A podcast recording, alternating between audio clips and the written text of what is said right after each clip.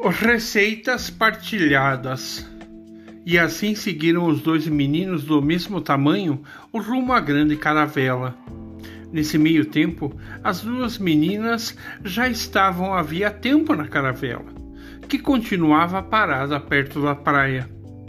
Dessa vez foi Dona Conceição que, preocupada com a situação, logo foi tentando separar as meninas. Ana, agradeça a sua amiga e diga que já está na hora dela ir para casa. Como casa? ironizou Ana. Não notou que ela não é igual a nós? Tudo bem, queridinha, disse a mãe. Então diga a ela que pode ir para onde quiser. Mas ela quer ficar comigo, mamãe. Eu que a convidei, ou melhor, a empurrei, e não seria gentil voltar para trás. Venha, venha, gritou Ana para Irá. Minha mãe é assim, mas logo se acostuma. As duas meninas entraram então na caravela. Irá, meio tímida, olhava e apontava para todos os lados. A primeira coisa que notou era como a casa da amiga branca era apertada. Também sentiu falta das redes penduradas e da brisa a céu aberto. Como era abafado aquele lugar! Mas mal teve tempo de ficar observando tudo, pois logo a menina da idade dela a chamou para entrar num outro lugar. O cheiro era bem gostoso, parecia a hora da comida e ela estava mesmo com fome. A amiga estava perto de uma mulher tão amarelada que Irá achou que a tal mulher parecia uma espiga de milho.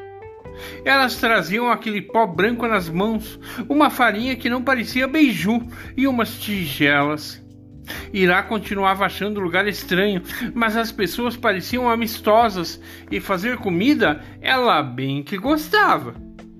Logo se juntou ao grupo, que sentado no chão misturava muitos ingredientes.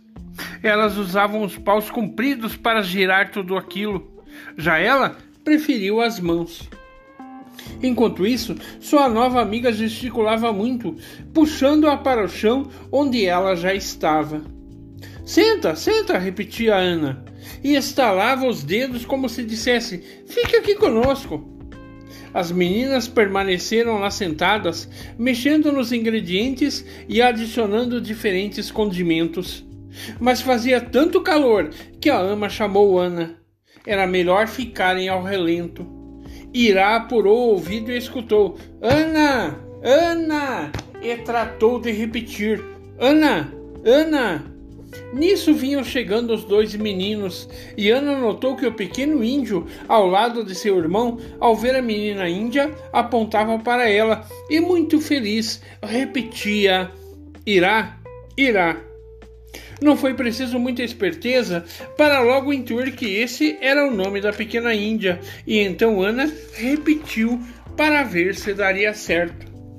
Irá, irá. E não é que deu certo? Irá imediatamente se voltou para Ana. Já sabiam os nomes da turma: Pedro, Alque, Irá e Ana. E esse já era um bom começo.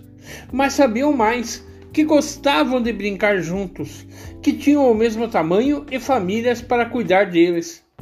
Mas pressentiram também que tinham ainda mais uma coisa em comum: a fome. Por isso, quando se juntaram ao pé da, caravela, perto de uma clareira na entrada da floresta, foram logo procurar o que comer. Irá e Alque eram craques e logo acharam muitas frutas, cocos, cajus, maracujás, mangabas. Já a pequena Glória, que até então andava escondida, vendo aquela folia toda, se juntou aos demais e trouxe consigo frutas secas, amêndoas, uvas passas, damascos. Dona Lourdes, que antes só corria atrás das crianças com medo de tudo, achou que era hora de se juntar aos demais e deixar de ter tanto receio. Levados por Irá e Alque, chegaram a um forno que mais parecia uma casa de João de Barro. Era redondo por fora e com uma caverna por dentro. Era quente e podiam muito bem assar um pão esponjoso. E foi o que fizeram. Colocaram tudo aquilo no forno e o cheiro veio logo.